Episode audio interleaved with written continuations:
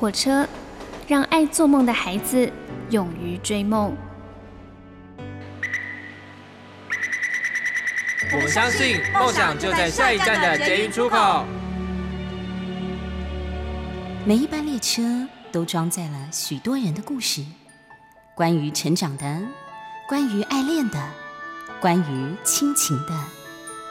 欢迎搭乘张曼娟的幸福号列车，列车长张曼娟和您一同分享幸福的时刻。以前呢，我们都认为啊，一到了冬天，台北就是常常下雨的。可是呢，前两年呢，却很少有下雨的机会。今年到底会不会是一个多雨的冬天呢？您所搭乘的是第一个小时的幸福号列车，我是列车长张曼娟。我们来听听这首歌，孟庭苇所演唱的《冬季到台北来看雨》。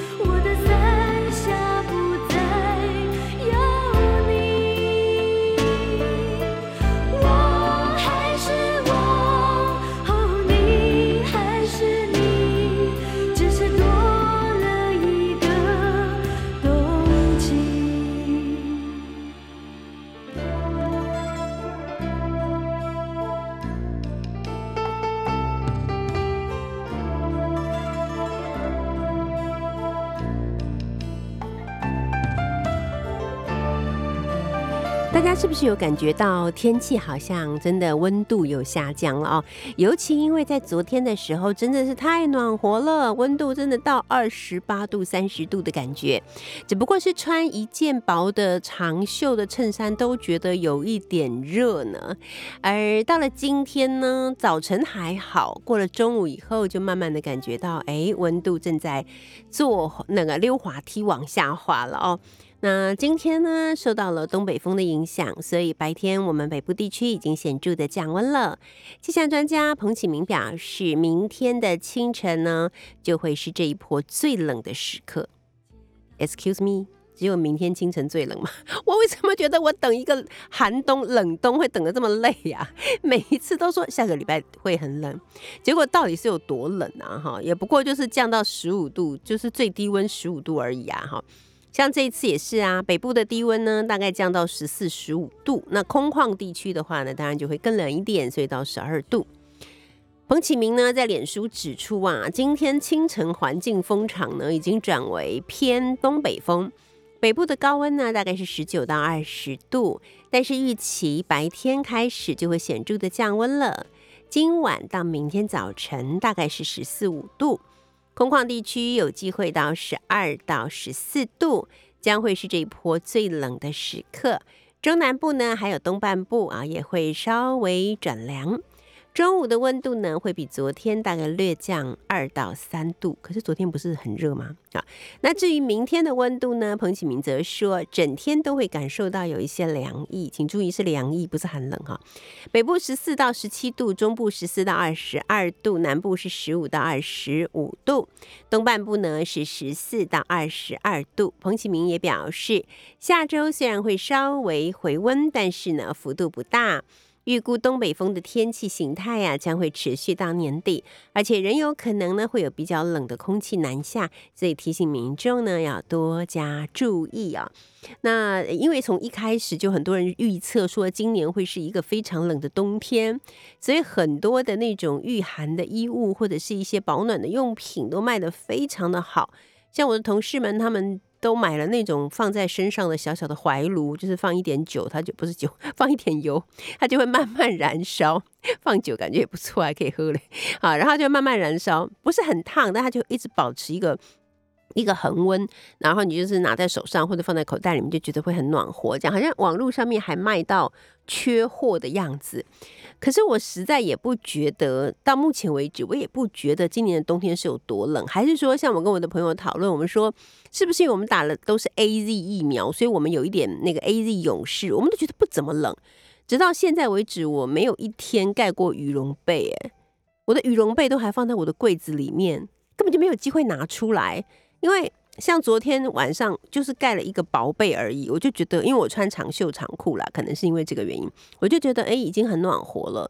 那如果再稍微冷一点，像呃今天晚上据说会很冷吧，我可能就会在我的薄被外面再加一床毯子，我就已经觉得很暖和了。我不知道这跟打疫苗有没有关系，要不然我以前也没有这么不怕冷啊。那我还记得以前的冷，以前冬天的冷真的是动辄冷到十二度，甚至于十度以下。啊，有时候跟朋友去吃个饭，去吃饭的时候还好，吃完饭出来一讲话就会看到白色的烟雾上升。我说哦，真的很冷，赶快去了解一下现在几度，哇，原来现在八度。现在想要等这样子的冷，好像如果你没有到那种高山的地区的话，好像根本就感觉不到这种讲话的时候嘴巴里面会有仙气飘出来的感觉。所以到底是冷在哪里呢？好，在过去的这个礼拜呢，我觉得大概对我来讲吧，最刺激的一件事情。应该就是停电吧，应该就是大停电的那一天。我想它可能会成为我这几年来的人生经历里头，呃，难以忘怀的，或者是说排到前三名的一件事情哦。因为这个停电真的是来的非常非常的突然，一点讯息都没有。我本来还觉得今年最大的挑战应该就是三级警戒之后，我们小学堂突然之间就是必须要停课了。可是那个所谓的突然之间必须要停课了，也还有几天的时间可以让我们去部署，虽然不是超前部署了，但是还可以去部署一下，准备一下。啊，结果这一次的停电呢，就是我们正在上课的时候，我们有两个班在上课嘛。那都是在上那个国中生的，我正在跟他们讲《水浒传》，然后谈到《水浒传》是怎么转变成为《金瓶梅》这本小说的，然后我就问他们说：“啊，你们都知道潘金莲吧？武大郎啊，武松，我本来以为他们都知道，他们是国中二年级或三年级的学生，但我赫然发现有超过三分之二的学生是只听过武松，他们不知道武大郎，也没有听过潘金莲。”我开始想说，我到底什么时候开始知道潘金莲跟武大郎的啊？好像还蛮小的时候，那时候为什么会知道？我也不知道为什么会知道，反正我就知道。现在学生很多事情都不知道。国小的学生，你跟他说楚汉相争，他说哈，你说项羽啊，他说谁？真的不 不认识，我也不知道怎么办。好，反正就是在跟他们讲。我说好吧，那我就花一点时间来跟你们介绍武大郎、武松、潘金莲还有西门庆的故事。然后我就讲。因为我就一开始讲，我就停不住嘛。我就一开始讲，我就是每次都是太投入太多的热情，然后讲的绘声绘影。我就跟学生讲到那个潘金莲毒杀武大，然后武大毒性发作，怎么样怎么样痛苦，然后潘金莲怎么样跳起来，然后用棉被压住他，然后整个坐在他的身上压住他，不让他挣扎。这个过程就在我讲到就是绘声绘影，然后学生每个眼睛都睁得很大的那个瞬间，突然听到啪一声，然后噗。所有的电就没了，然后灯就瞬间一点灯都没有，然后那冷气也停了，麦克风也停了。我心里想说 怎么回事？我还跟学生开玩笑，我说你看班长老师讲的太好了，结果竟然引来了灵异现象。然后他们还在那里笑。后来我就听到隔壁班开始发出很很很应该怎么说呢？很崩溃的一种欢喜的那种声音，就是太嗨了，因为他们是国中一二年级，男生又很多，一看到停电就高兴到不行，而且发现哎好像真的停了，不是只瞬间是。一下就来，不是那种真的停了，他们就高兴的不行。好，那时候我们每天礼拜天的上午其实是要上三个呃三节课，每一节课是五十分钟。那停电的时候，我们正上到第一节课的第四十几分钟，就突然停电了。好，那么接下来该怎么办呢？其实真的没有没有 SOP 告诉我们说应该怎么办。那唯一能做的事情是什么？就是继续上课。所以我就说好，你们因为现在很黑，所以你们也不用看课本了，你们看曼娟老师本人就好了，看得到吗？他们就点头。我说好，那我就接下来讲，因为我要讲的东西我很熟，所以你们不需要看课本，我讲给你们听，你们认真听就可以了。这样，然后我们就这样把第一堂课给上完了，然后我就立刻冲出去问第二堂课的老师，因为第二堂课的老师是每个礼拜都会带他们读一本其实还蛮艰深的书。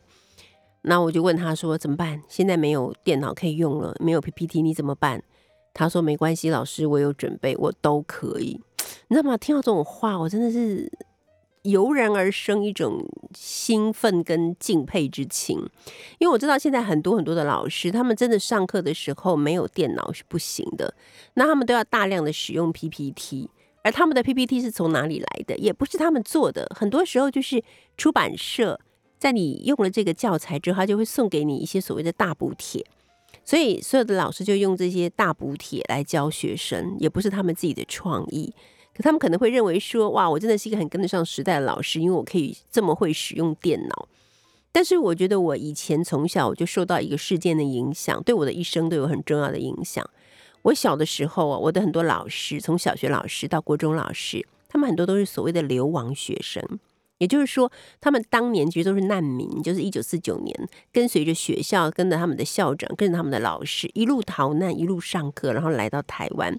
他们大部分后来都进入了师专体系啊，所以他们就成为了老师。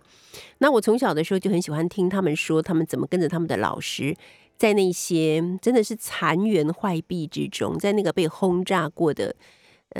倒塌了一半的房子里面，怎么样上课？怎么样煮东西吃？怎么样每个人在墙角睡觉？怎么样走一段很远的路去寻找干净的水源？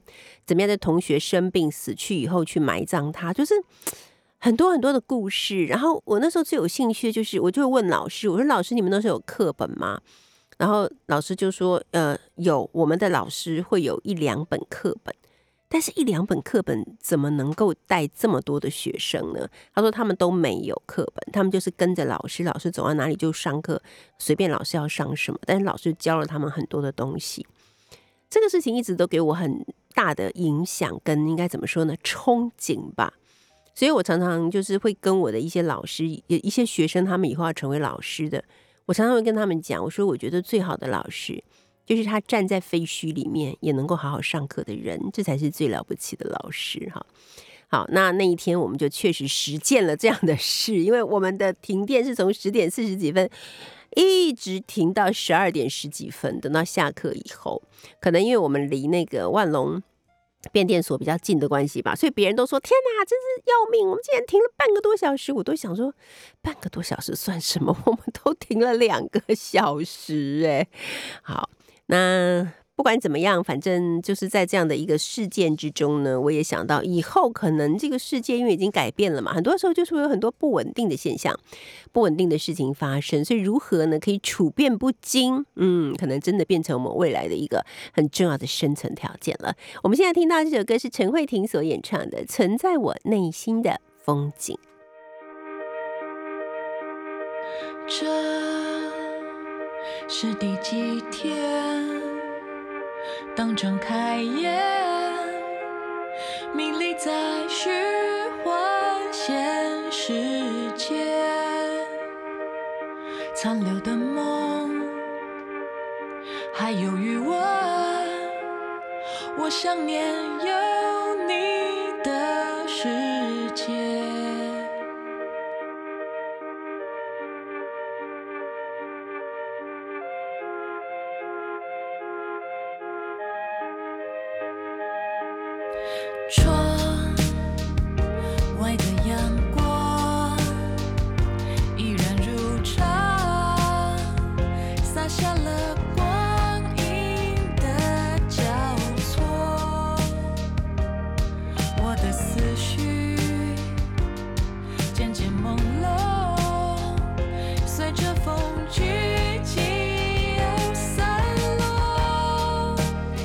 今天呢在我们第一个小时的幸福号列车，因为已经来到了十二月的中旬了啊，那也就是说，二零二一年呢已经进入了倒数计时，所以在今天呢，我们邀请到《自由时报》副刊主编，也是我们幸福号列车的选书顾问孙子平，就来跟我们聊聊二零二一年我的十二本薪水读物。这个薪水猴三水呀，这个是香港人的说法，就是好喜欢啊，发自内心喜欢的十二本书。Hello，子平好完，全老师好。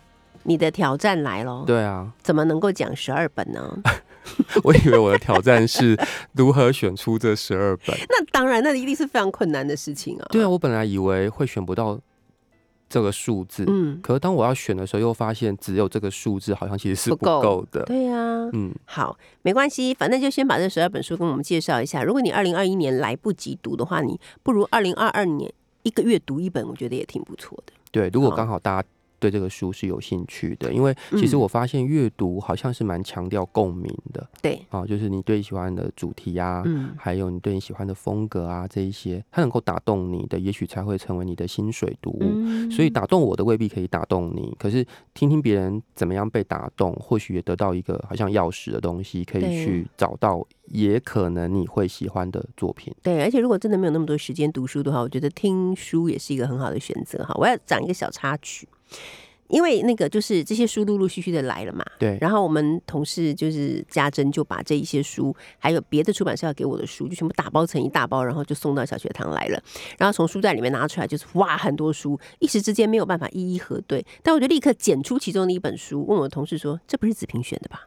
他说：“哎、这不是子平选的吗？”我说：“这本应该不是子平选的。”那你确定吗？我说：“我感觉是这样，你查查看。”就一查，他说：“老师，你说的是对的，这本不是子平选的。”你看，我虽然跟你的那个应该怎么说，你有的了解品味我差很多，但是 你的品味比我好很多，但是我起码还是知道你的品味在哪里的嘞。好，来开始介绍，快点好想知，道那本书是什么。不能说。好，来散文，先从散文开始。，好，我其实就照着文类去分哦，因为其实今年我觉得是散文丰收的一年。今年其实有很多很好看的散文的作品，我相信在我们过去十就是十十多个十多个月里面，嗯我们也介绍了好多。那散文我挑选了好几本，第一本我想要介绍的书呢，是一本其实很难被定义的作品。它叫做《或许我就这样一个人走了》，嗯，它是一个呃日本人叫小岛美羽他所写的。可这个书有点特别，因为小岛美羽她其实是一个遗物整理师，嗯所以他嗯有感于很难解释自己工作的状况。对他在一个契机之下，他决定开始制作模型。嗯嗯那这些模型都是什么样子的呃内容呢？就是呃有人他在呃孤独死亡的瞬间，那一个被时间按停的房间里面所保留的样子。嗯所以他做了一间又一间的模型作品。那有一个叫加藤辅的摄影师，他就拍了这个作品，他是由陈柏尧翻译的，麦田出版的。嗯哼，那为什么挑这个书？我觉得很特别。他这是这个作者小岛美羽，他说每一年在日本大概有三万个人死于孤孤独死。嗯他就是孤独死这个字眼听起来很强烈，可是如果我们不把它想象成或界定成叫孤独死，而是就是自然的死亡或是意外的死亡，那这个被时间按停的房间里面，它可能有很多属于这个已经离开世界的人的故事，他就把这个故事给写出来。所以他介绍了形形色色的房间，这些房间有的是，比如说年老的人，他们就因为呃。就是享天年了，所以他离开这个世界。也有一些人，他是选择自己结束生命，嗯所以他会看到在房间里面就用那个便便利贴贴着“对不起嗯这三个字。嗯”，又或者是他会整理那种很大量的充斥着垃圾的房间，嗯。他也把那些垃圾一一都做出来。他就有去分析说，怎么样的房间其实是会容易成为垃圾屋。嗯他说是啊、律师、医护人员，嗯，还有演艺人员，为何啊？很？特别啊。我也是作家哎，啊，也也可能是。被我就老觉得我将来，不要这样点破 我。我就觉得我将来孤独死的时候，应该就会留下一个垃圾屋。他说，因为这些人嗯他们花大量的心力专注在他的工作上面，所以他下班之后啊他已经耗尽力气，没有办法再去整理自己的房间。是不是？我好喜欢这种说法来为我的垃圾房间开脱。对，所以他就去解释。那我觉得这个书很好看的一个原因，是因为他去解释这一些被留下来的房间，他其实不是带着批判的口吻去讲这些人、嗯他们做错了什么事情，才有这样子的结果。而是他就去呈现这一个其实是非常自然存在在我们的社会里面，或者是我们的生活当中的的一个状态。嗯，他去写下这个状态，以及我们每个人都终将要面临的这个状态。OK，第一好，第二本第二本，哎、老师帮我时间控制的很精真准。的对，第二本书也是啊、节目中没有介绍过的、啊，它是由朱佑勋所写的，呃，大块文化出版的，书名叫做《他们没在写小说的时候》。嗯，呃，我读这本书就跟读上一本《或许我就让一个人走了》这个书感到一样的悸动哈，因为其实呃，朱佑勋他呃自己也写小说，他也写很多的评论。那他在这一本我把它界定成是散文集的作品里面，他介绍了九个就是跟啊戒严时期有关的台湾的小说作家。嗯，可是他去介绍这些人，他并不是去只是讲说这些人他们经历了什么，作品写什么啊。这九个人分别是钟兆正、钟礼和、叶石涛、林海音、陈千武、聂华林、郭松芬、陈映真，还有七等生啊，他们都是赫赫有名的作者。对，那我觉得，嗯。呃，朱佑勋他做的最棒的一件事情，就是其实他是以一个台湾文学研究者的者的角色，他已经熟悉了这一些作家，他们不管是他们在啊、所处的戒严时期这个特殊的政治时期，他啊、面临的社会上的情况，或者是他个人人生命运里面可能会遭遇到的一些别人不会有的有的这个状况，嗯这可能是来自于他的神迹，可能是来自于他的家庭，可能是来自于他写作的信仰，或他对于啊、整个人生的信仰等等。嗯他都去挑出这些写作者他生命中啊、最感到为难的那个瞬间。嗯，可每个人会被很多事情给考验啊，有的人是被他的小说考验，有人是被他的人生考验。嗯，嗯那他就去挑出这个瞬间，并且以一个非常好的说书人的角色去啊、重重塑，就是重新还原这个瞬间，并且体贴这个作者他为什么人生走到这一步，以及他为什么做了这些选择。嗯那这个啊、他们就是这些小说家没有在写小说的时候，事实上当然跟他的小说是息息相关的。对，可他就去说出他们没有写小说的时候，那一些值得被注视或是值得被体谅的那一些生命的旅程。OK，我觉得他，说的非常的好。接下来这三本我来帮你念好了。好的，啊，是我们介绍过的陈婷的《我长在打开的树洞》，还有韩丽珠所写的《半时》哈。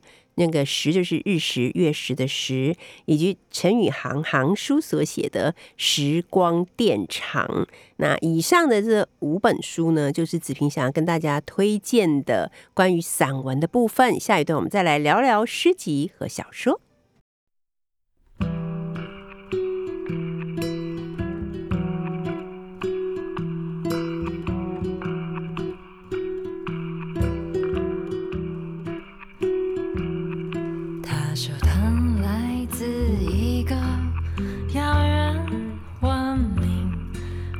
去那颗早已崩溃的心，在我们的地球上，他行踪不定，在世界每个角落仰望繁星。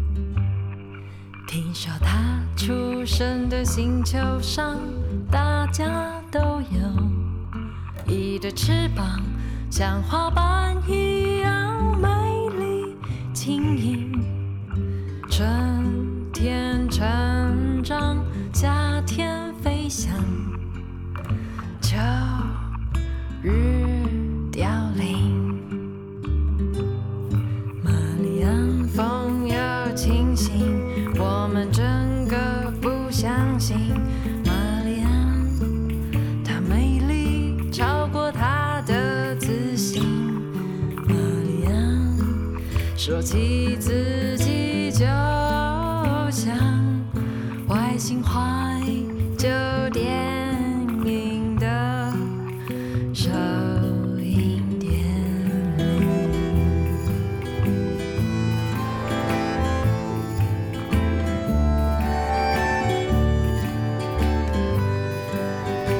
我们现在听到这首歌是《风又清醒》，整个不相信的是王于君与时间乐队所演唱的。今天呢，在我们第一个小时的幸福号列车，我们邀请到的是诗人、小说家孙子平，要跟我们一块儿分享二零二一年他的十二本薪水读物。刚刚讲到的是散文的部分，子平还有要补充说明的吗？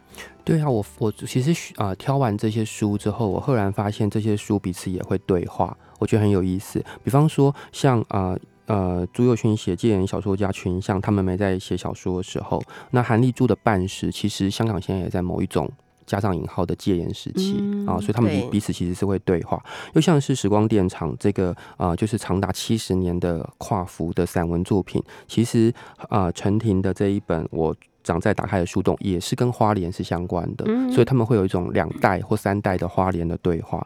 那像那个或许我就这样一个人走了，它跟死亡有关。那半时里面其实也有啊、很多是触及到死亡这个议题的，所以他们彼此也会对话。嗯，那我觉得这种书的对话很有趣。好，那接下来我要推荐的是两本我自己很喜欢的诗集啊，嗯一个是呃廖人的《浪浪花凶恶》，它是嗯斑马线文库给出版的。其实呃廖人是一直是一个我很喜欢的诗人，他的作品并没有很多。那他的上一本诗集叫做《十三》。就数字的那个十三、嗯那其呃很有趣的事情是，其实十三是他第二本写的诗集，但是第一本出版了。嗯那《浪花凶恶》反而是他比较早期的作品，但是比较晚才出版。那也许有些人读过十三，就会发现十三是一个很特别的呃诗呃诗集。这个特别之处在于，就是说廖人自己说，他有感于他看到台湾的呃语言的现况。比如说报纸上面那么多可能是暴力的语言啊，嗯。或者是低俗的语言啊，或者是电视新闻里面有各式各样的语言的冲撞，他去他去感受到这个语言的状况是如何在我们的生活里面存在着，所以他在十三那本诗集里面，他也用一种好像是群魔乱舞或是天花乱坠嗯。那样种一种几乎像剧场一样的语言。去表现在他的诗里面，所以里面有很多诗其实不是像传统大家体会到的诗那样子是好可以读出来的，他甚至是念念他都有有有困难，嗯。但是他却呈现了啊、嗯就是说当代，也许两千年以后台湾的某一种社会状态或是精神状态。嗯。那比十三更早被写完的这个《浪花凶恶》，它相反的，我觉得它是一本非常抒情的作品。呃，很多人可能会觉得抒情就是把自己给掏出来嘛，嗯可是，在廖人的这个抒情里面，它其实是不是无限的发散？它其实是非常有节制的。然后你会读到这个诗集里面有很多大量的短句，那那些短句都很像海浪一样，就海浪会这样子拍一波过来，一波的对，一波一波，嗯那就好像它这种截短的这个这个诗行里面，那写的主题其实我很难去啊、就是转述它，因为其实它所要表达的，我觉得就是一种很永恒的人的存在的状态。嗯不管是你存在的时候会感受到的，你你可能是眼睛对这个世界好像画画一样，把你所看到的东西给录下来，又或者是你会对于你生而为人、人生在世会有的一些呃思考。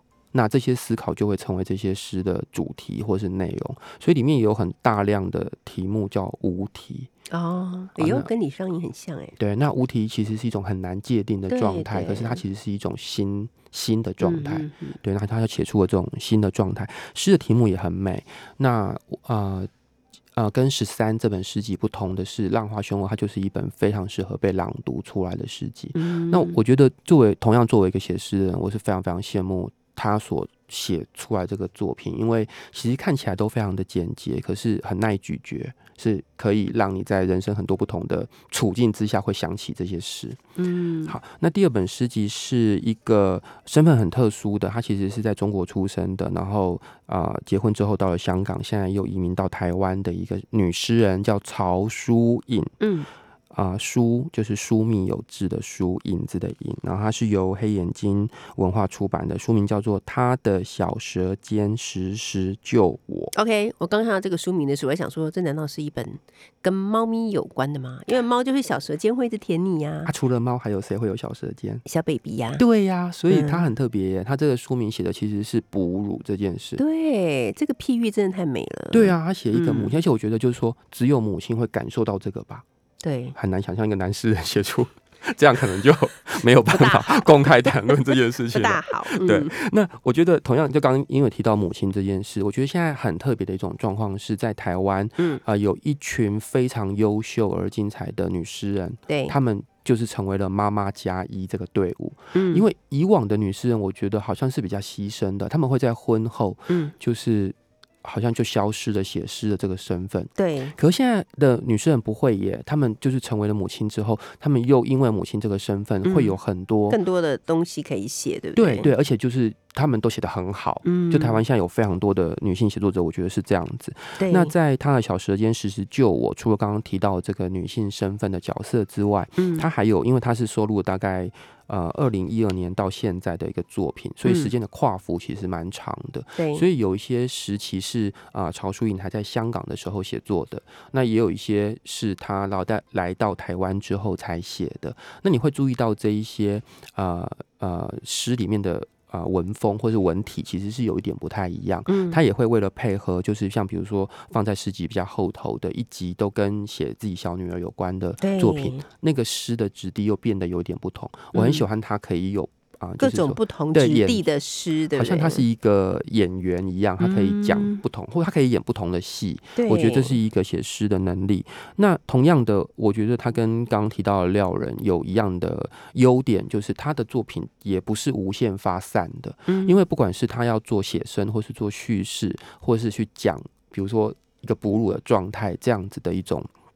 就说，其实它是有一个体脂的，它也可能是可以把这个东西给无限发散。嗯但是，嗯，我觉得最好的诗，往往是诗人懂得怎么剪裁掉，不管是他的情感，或是他想要表达的内容，而是可以把他的东西放进一个有效的容器里面。嗯这个容器里面放什么？就是像有点像刚老师提到，就是说你你的一个小怀炉里面放了油，嗯或是放酒也可以。嗯我们不会知道诗人要放在里面的是油还是酒，对，可是品尝这个诗集人，他可以从里面得到他要的。嗯哼也许是它其实是油，可是你把它读成酒，嗯那也是可。以的。嗯，嗯这时候我就必须要念几句了，嗯好不好？就是他的小舌尖时时救我，就念几句就好了哈。他的小舌尖时时救我，打捞我，蛇在上面点火，我的乳头接他的吻，真的很美。真的很美。对啊，我觉得，因为其实哈，要哺乳这件事情对母亲来讲，就是一个蛮繁重的负担，因为她就是要一直去提供一些对方的需求嘛，就是嗯 baby 的需求，他变成好像很多时候不能做自己想做的事情，甚至连想好好睡觉都不行。读诗吧，读完了突然之间觉得，哇哦，真是一件非常甜蜜的事情。对啊，自古到今有谁用这样的方式来写过啊真的哺乳？真的没错，真的是很特别。嗯，嗯，那除了两本诗集之外，我还想要介绍好几本小说哈。是那呃，先就是介绍讲过的吗？好，先介绍讲过的好对，有几本介绍就已经在这个呃单元里面介绍过的，比嗯方说村上春树的第一人称单数。是那我特别喜欢这本书，因为它是我在二零二零年跨进二零二一年的那一个夜晚读的书。嗯我觉得这件事情很棒哦，就是推荐给各位，就是。呃，如果你没有很想很喜欢跨年，或没有很喜欢烟火的话，其实挑一本你应该不会失望的书，陪你走进新的一年，我觉得是很好的方式。那第一人称单数里面当然有很多我觉得很很厉害的，属于村上春树可以创作出来的故事。那我很喜欢的是最后一篇，嗯那个是一个很奇怪的故事，就是他走进一个酒吧里面，他被误认为另外一个人。啊，其实第一人称单数，呃，用白话文来说就是我嘛。对，就是它不是我们，不是我们啊如果是嗯复数，就是我们。对那可是我们会以为我们在这个世界上的存在是单数的，就是嗯只有我，只有这个唯一的我走进了这个酒吧里面。可我会在这个酒吧里面被误认为另外一个人，对，所以你并不知道在你所不知道的时空或所谓的平行时空里面，嗯是不是有另外一个你正在做着你所不知道的事情。OK，那村上虽然写了这样一篇小说，可事实上，当他用虚构体去写小说，而不是用散文去啊、描述他所真实经历的事件的时候，事实上他也从单数变成了复数。嗯所以我觉得这是一个很可以辩证的一个书名跟题目，是很有很有意思的。没错，那另外一本啊，就是我也是今年读了非常喜欢的书，嗯叫做《此生你我皆短暂灿烂》。啊，王他是有一个越南出生在美嗯国长大的作者，叫王欧行所写的，时报出版的。那今年应该很多人都很喜欢这本书，大家读会觉得很感动，因为他是写一个就在战争的阴影下长大的小孩，又在家庭的暴力中长大。那他自己的性倾向是男同志，所以他的性倾向又为他的成长带来了一些不可遭遇的或是不可预测的。他没有办法如同大多数的主流一样走进一个想象中的人生，嗯就就好像他的黄色皮肤在美国这个大环境里面没办法成为一个主流一样。嗯那他用非常诗意的语言去写出了一个类似自传体的小说，非常的优美。OK，好，我们现在来听到这首歌《世界中心继续转》，这是林一峰所演唱的。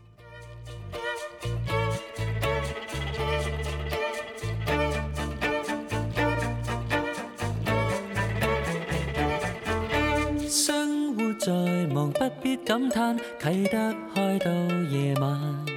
棉花糖卷了云彩一抹，过山车飞过炎夏，五彩灯饰，蜡烛在新蒲崗，為工业区着色，城市有小奇迹。回旋木马，世界中心心繼續。你所搭乘的是第一个小时的幸福号列车啊，二零二一年将近尾声了，所以呢，我们特别邀请了我们节目的选书顾问孙子平来帮我们推荐二零二一年他心中最好的十二本、最值得推荐、最喜欢的十二本读物啊。那刚刚讲完了散文，还有诗集，来到了小说。那我们刚刚讲的两本都是呃我们在过去即将结束这一年里面介绍过的。那接下来这本川贝母的《成为洞穴》，应该也是我们在节目里面已经介绍过的嘛，对不对？，对，那我在思考，就是说像《成为洞穴》这样一本书，还是很希望把它放进这十二本书里面，因为我我就会觉得说，嗯，它很有趣。又川贝母的作品，它其实看起来像是一个没有国籍的，所以它。比如说，不管是它的图或是它的文字的呈现，它刚看一看也可能是出现在美国或是日本或什么可能会有的一个，所以它它的魅力其实也是，就是它的呃画的读者其实是有世界各地都有的，不是只有台湾。可我又会觉得，像川美武这样一个创作者，他又是独属于台湾的，是台湾这个环境孕育了他，所以你在他的文字里面，你还是会找到一些是属于台湾的元素。嗯那我觉得他是一个很有趣的创作者，然后又是嗯很可以同呃，就是说能够同时写作又同时画画的人，其实也是不少的。可要同时画画又同时写作写的这么好的人，就真的是比较很少了真的对很少所以很推推荐川贝母这一本庄正梦幻的嗯啊、成为洞穴。OK，好，接下来两本就是我们没有在节目里面讨论过的了。对，呃，有一本呢，呃，一样就是也是大师级的啊，是得到诺贝尔奖的马奎斯所写的《苦记回忆录》啊，它是由叶淑莹翻译的，由皇冠出版社出版的。嗯那这本书其实是呃马奎斯比较晚年的时候所写的书，相对于其他的作品，你也会发现他的篇幅其实是比较薄的。嗯，对，那他写什么呢？他写有一个九十岁的老人，他在九十岁这一天的生日愿望就是跟一个雏妓上床，嗯哼，啊，是非常政治不正确的愿望哦。可是希望他能达到目的哈。OK，他整本书就在写他有没有达到目的这样 子。哦那可那这个题目并不是只有他写过啊，就川川端康成的《睡美人》也处理了类似的问题，或者是像哦那个《洛丽塔》这样的小说，就是去诉说一个年长的男人对一个呃年幼的女人的欲望嗯啊，它其实是一个嗯，就是文学作品里面是一种母题般的存在。那可是马奎斯他在写，就是整本书还是写的非常引人引人入胜，因为呃就会读到其实作为一个欲望的对象，比如说他跟那个妓院的老鸨说：“你帮我找到一个就是还嗯保有童真的，就是。”呃，女女孩，然后我希望在九十岁的这个晚上跟她共度春宵。可他整本书写出来，但并不是他在九十岁的这个晚上就跟这个小女孩如何共度春宵，而是这个小女孩好像成为了一个她人生中的缪斯一样的存在。嗯啊，不管是爱情的缪斯，或是这个主述者我，他是一个九十岁了还在帮报纸专栏写的呃写专栏的一个呃常年的记者，他是这样的一个身份，或者是他写作上的一个缪斯。他透过这一个年轻小女孩的出现，又重新回顾了她一辈子漫长的一生，如何跟数百个女性发生性关系，嗯而却没有得到爱情。可是在她其实已经九十岁的这一刻，她又重新遇到这个小女孩，她又好像回回到了一个像是啊、呃少男那样子哦，然后重新的有很拥有很多在爱情里面的嫉妒。暴怒，没有办法处理自己感情的状态，或是失控那样的状态，就会觉得说，哦，原来这个设定其实是很很有意思的。他让他提醒了我，就说有一种人，他其实确实是没有办法走进两个人的恋爱关系里面，，嗯，对，他其实是一种非常孤独的，只能够存在自己对于感情的想象里面的人。嗯，所以他的一所以这个九十岁的老人，他基基本上他其实是他自己是这个样子的人嘛？，对，我觉得他是这样，因为他他其实在他跟数百个、五百多个女性发生性关系的这个过程当中，他其实差一点点走进婚姻，但他逃婚了。嗯又或者是他的身边其实就也是有一个，就是常年在他身边，算是他的呃助理吗？哎，对，这样或是家庭助理那样子的一个女孩子的存在。哦，但她都没有要能够跟他就是发展出感情的关系，其实她根本就是一个没有办法走进感情关系里面的人。所以呢，我们在这边要建议这个单身多年的朋友们，不要再说啊，就是我没有遇到合适的啊，或者说啊，这是命运的安排啊。其实可能讲到底就是你自己个人的问题，嗯，你没有遇到合适的自己，这样好悲伤哦。是大概，但大概真相是应该说。你没有遇到适合跟别人建立关系的那个自己啦。对对对，嗯，好，好，那下一本书呢？呃，也是一个，就是我也是蛮新的书，但是我读了之后非常的喜欢，因为我觉得它是前所未见的哦。嗯它是书名叫做《四游记》，一二三四的四。嗯那作者叫做萧毅，萧就是就姓氏的萧啊，嗯毅就是熠熠发光的熠，是一个嗯火字旁一个学习的习。，对，那它是由时报出版的。那它是呃去年。萧毅其实也出版了他的短篇小说跟中篇小说结集，叫做《名为世界的地方》，我也非常喜欢。就我觉得萧毅她是一个文字非常好的写作者，她其实是一个呃女性啊，一九八零年代出生的女性，哦，但是呢，她在她的作品里面，她却故意抹除了性别。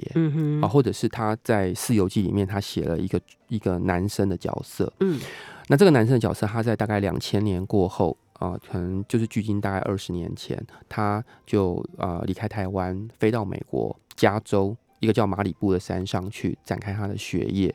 可是整本书你会读到这个男生都没有在上课 嗯啊、他就是到处的跟他的啊、日本的同学还有中国的同学，他们会去一些地方旅游。他们可能会呃，因为中国同学被退学了，然后就到了夏威夷去旅游。嗯或者是他自己，他就开着车上路到了德州去旅游。那最后他自己也被退学了，所以他又嗯回到了台湾。感觉他好像是会被退学的样子。对对对，他就是一个好像很颓废，然后没有要嗯做什么的人。是，那整本小说呢，就几乎也是没有故事，故事就是我刚刚说的那样子、嗯哼啊，就是这个。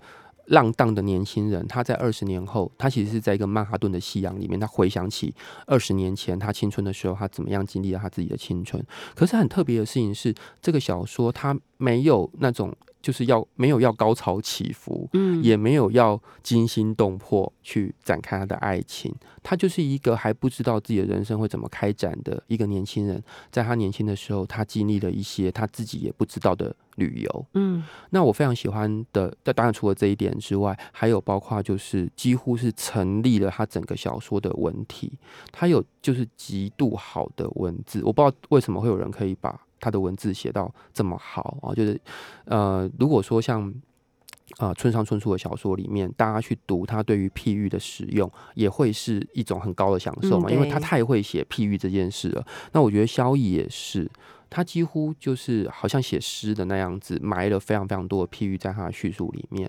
然后那个啊、呃看起来像是平平的呃不带感情的的叙叙述，却因为他的这种对文字的使用方式，而使得读他的小说是一种极高的享受。嗯那我也非常喜欢的，他这种颓废几乎是去掉性别的，就是啊、呃虽然他在里面安排他是一个男性的二十岁上下的一个男性的主角，可是他所经历的，就他好像没有要跟别人发展出感情的关系或是性的关系，而使得他的这种颓废的处境变得非常的 有意思。嗯就是主角反而其实他颓废了。那我也很喜欢在这里面，就是除了人的角色之外，他所描写的那一些，不管是城市，或者是啊、就是紧邻着加州的大海，就这一些呃人工的或是天然的的的一切，也好像会成为一个角色，是会在他的小说里面出现的。嗯所以，如果你是一个很讲究文字的人，你享受文字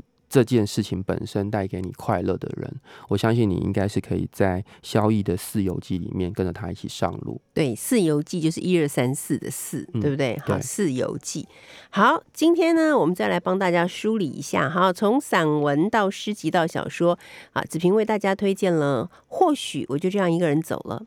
他们没在写小说的时候，我长在打开的树洞，半时时光电厂，浪花凶恶，他的小舌尖时时救我，苦记回忆录，四游记，成为洞穴。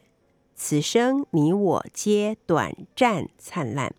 第一人称单数，我们也非常谢谢在二零二一年的时候，子平一直带领着我们读到了很多的好书，我们也期待二零二二年的时候可以听到子平为我们介绍更多的好书。谢谢子平，谢谢曼德老师。也祝你新年快乐，圣诞快乐！我们明年继续哦。好，我们现在要来听到的这首歌是田馥甄所演唱的《你》。休息一下，第二个小时的幸福号列车，我们一会儿见。你独自面对多少了解但我知道蓝天终究会出现吧